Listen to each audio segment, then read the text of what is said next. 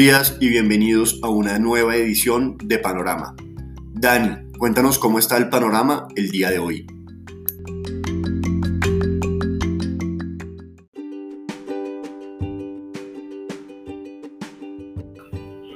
Muy buenos días a los seguidores de Panorama de Global Securities. Hoy, movimiento indeciso, sin grandes cambios.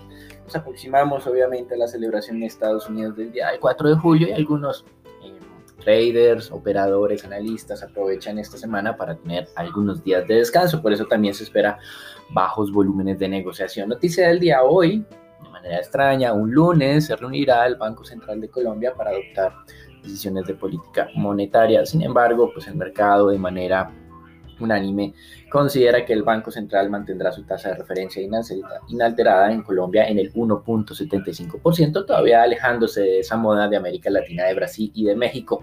Sus incrementos en estos mercados de tasas de interés impulsaron las cotizaciones de, de sus monedas que hoy vemos algo de reversión en este frente. En las acciones en el mundo, recuperación del sector financiero por expectativas de aceleración de recompras de acciones, aumento de pagos de dividendos en los Estados Unidos, así como valorizaciones adicionales del mercado petrolero, que está en máximos recientes, el, precio del Brent y del WTI, impulsaron el Standard Poor's al cierre de la semana pasada a un nuevo máximo histórico de 4.280 puntos. Hoy abrimos sin muchos cambios, estamos muy, muy estables y mientras tanto Goldman Sachs Asset Management aprovechó la oportunidad para reiterar su recomendación de preferir acciones a, em, a los bonos y también dentro de las acciones, em, debido a ese fortalecimiento económico mundial, donde China crecerá cerca del 9%, Estados Unidos casi el 7%, Europa más del 5%, pues reiteraron la recomendación también de tener una sobreexposición a acciones cíclicas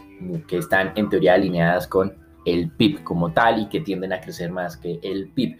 Y dentro de estas cíclicas están precisamente lo que, lo que generó valorizaciones la semana pasada en los Estados Unidos, sector financiero, sector petrolero y también sector industrial. En divisas, como mencionábamos, esta semana abre con debilitamientos del peso mexicano y del real monedas que se han fortalecido de manera importante durante la última semana y el dólar frente al resto de monedas también se está fortaleciendo el día de hoy frente a las monedas reserva. El índice de XY sube 0.15%, es decir, en promedio el dólar se fortalece el, 15 el 0.15% frente a otras monedas reserva. Con respecto al mercado petrolero, a la espera de la reunión de la OPEP en conjunto con Rusia, donde se espera un incremento de producción para el mes de julio, pero que ese incremento no va a ser suficiente para compensar los excesos de demanda, pues el mercado abre esta semana muy cerca a esos máximos recientes. 76 dólares para el Brent, 74 dólares para el WTI. Y la renta fija la semana pasada subió un poco el día viernes del nivel del 1.49 al 1.51 con la publicación de los PCEs.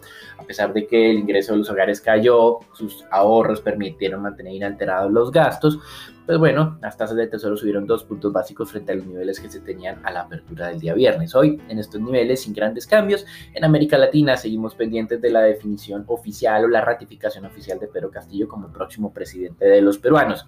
La posesión oficial es el julio 28, hoy estamos a junio 28, es decir, exactamente dentro de un mes. Keiko Fujimori la opositora, entre comillas, en este caso, o la candidata que habría perdido por 44 mil votos no más, sigue insistiendo en fraude electoral, pero los observadores internacionales han dado su respaldo a los comicios, dicen que fueron llevados sin ningún tipo de contratiempo, por lo cual las creen 100% legítimas.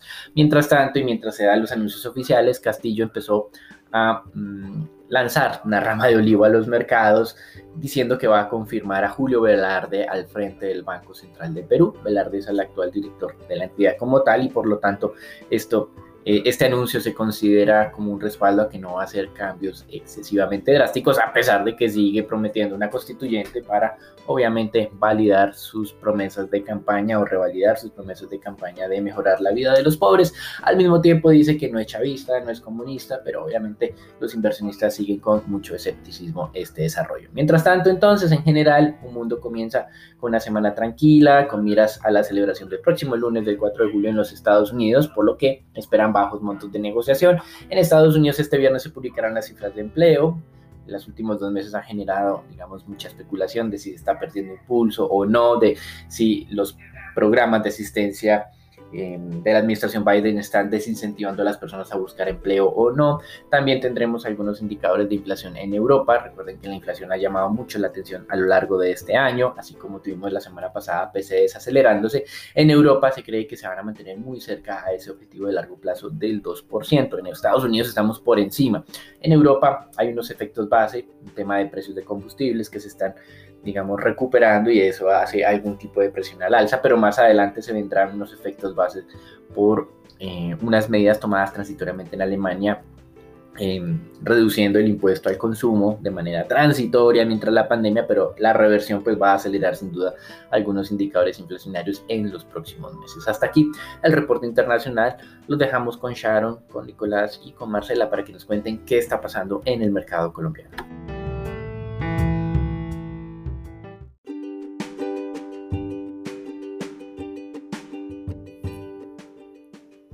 Buenos días Dani, muchas gracias. Vamos a hablar de las noticias de Colombia. Según datos revelados por la Agencia Nacional de Hidrocarburos, antes de la pandemia el nivel de extracción de crudo entre enero y febrero del 2020 se ubicó en los, sobre los 881 mil barriles diarios.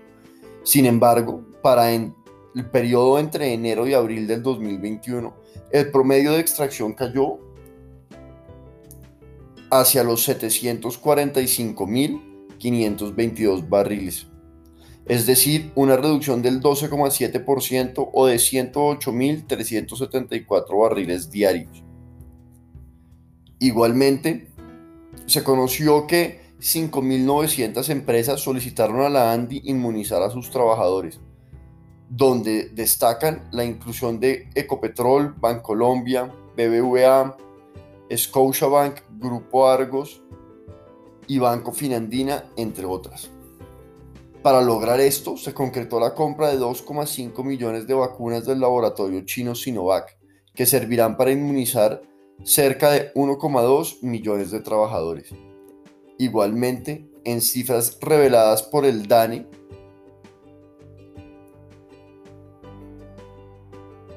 se conoció como el archipiélago de San Andrés, Providencia y Santa Catalina y el Cesar fueron los departamentos que más se contrajeron en el 2020, con descensos de 26,9%, 22,3% y 16,9% respectivamente. Por tanto, por otro lado, las zonas del país en las que el impacto de la pandemia fue menos significativo fueron Arauca, con una reducción del 0,4%, Chocó con una variación del menos 1,6% y Caldas, cuyo PIB se contrajo en 4,4%. Para terminar, se conoció como Glencore será el único dueño del Cerrejón, esto tras adquirir las acciones de BHP y Anglo American. Bueno, Sharon, cuéntanos cómo está el panorama de renta variable para el día de hoy.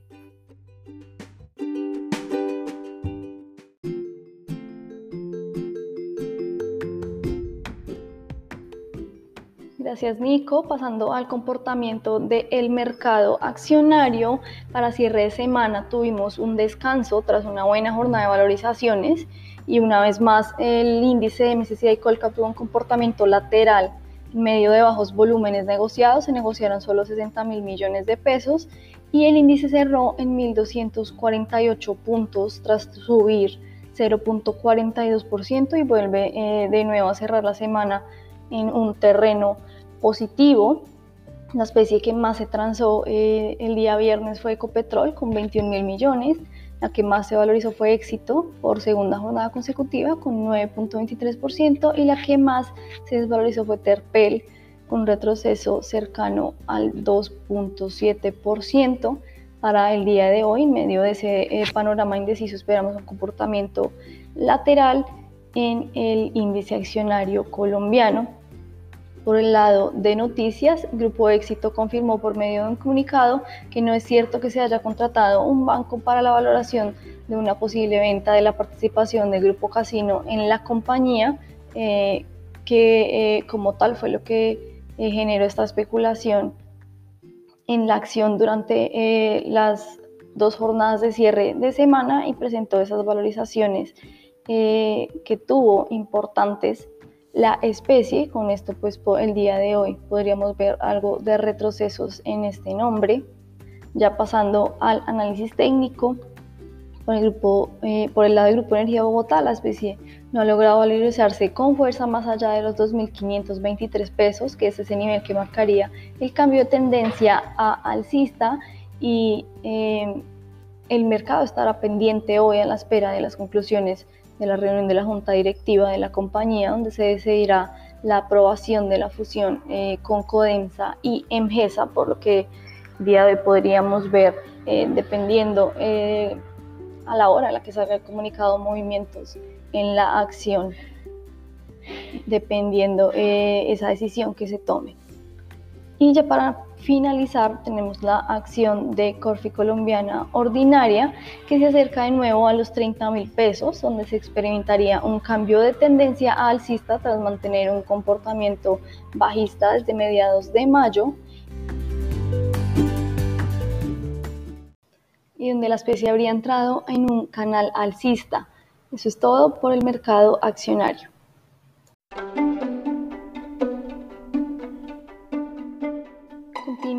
Con el comportamiento del peso colombiano, el dólar extendió las ganancias del jueves a cierre de semana y se revaluó poco más de 21 pesos, cerrando en 3.745 pesos con 15 centavos, en una jornada de mayor apetito por riesgo, por buenos datos económicos en Estados Unidos que no generaron sorpresas en el mercado, incluso impulsaron el fortalecimiento de las monedas emergentes en el mundo para hoy con petróleo con leves retrocesos y el de XY debilitándose levemente, podríamos observar un comportamiento lateral en la divisa con soportes en 3.730 pesos y 3.700 y resistencias en 3.780 y 3.800 pesos por dólar.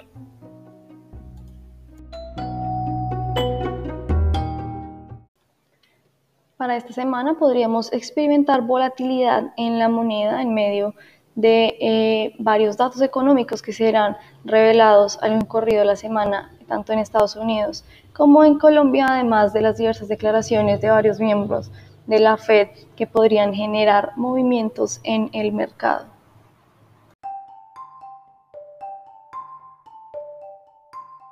Buenos días para todos. Durante la jornada del viernes, la curva testa fija se desvalorizó 0,89 puntos básicos en promedio, esto en línea con la desvalorización de los bonos del Tesoro americano y la curva mexicana. La curva testa fija tuvo una oferta que provino por parte de especuladores locales, mientras que algunos inversionistas extranjeros estuvieron demandando títulos. La curva TSUR se desvalorizó 1,88 puntos básicos en promedio esto debido a la oferta en títulos de corto plazo que se ha venido observando durante las últimas jornadas. En el mercado se negociaron 2,1 billones de pesos distribuidos en 1,2 billones para el CEN y 1 billón para Master Trader. Con respecto a la deuda privada se negociaron 715.694 millones de pesos, en donde la totalidad de las operaciones correspondieron a títulos con tasa de referencia tasa fija y el 54% de estas con un vencimiento a 2021. El Banco de la República lleva a cabo el día de hoy su reunión de política monetaria en donde el mercado espera que el emisor mantenga la tasa de intervención inalterada en 1,75, mientras por su parte Goldman Sachs estima que hay un 30% de probabilidad que el BANREP lleve a cabo un aumento sorpresivo de la tasa. Por su parte, Oxford Economics prevé una primera subida en la reunión de julio. Renzo Merino, analista principal de la calificadora de riesgo Moody's, dijo que la agencia se encuentra esperando la segunda propuesta de la reforma tributaria, la cual se espera tenga soluciones no solo transitorias, sino también definitivas para lograr cubrir el déficit fiscal y disminuir la deuda del país. Adicionalmente se encuentran atentos al discurso en temas de gobierno para el próximo año, lo cual sería definitivo también y daría señales del comportamiento fiscal del país en el mediano y largo plazo. De esta manera, podrían tomar una decisión al respecto de la calificación del país. Hay que recordar que en este momento el Ministerio de Hacienda se encuentra llevando a cabo las reuniones por regiones para llegar a un consenso del texto de la reforma fiscal que se presentaría ante el Congreso después del 20 de julio. Hoy habrá subastas en operaciones de expansión que incluyen repos de 91 días por 11,8 billones de pesos y a 30 días por 1 billón de pesos. En el mercado internacional amanecen hoy las bolsas de Asia mixtas, Europa a la baja y los tesoros de Estados Unidos a 10 años amanecen en niveles de 1,50, por lo que en el mercado de renta fija local se podría presentar algún tipo de corrección durante la jornada. Este fue el panorama para el día de hoy. Esperamos que tengan un buen día y un feliz inicio de semana.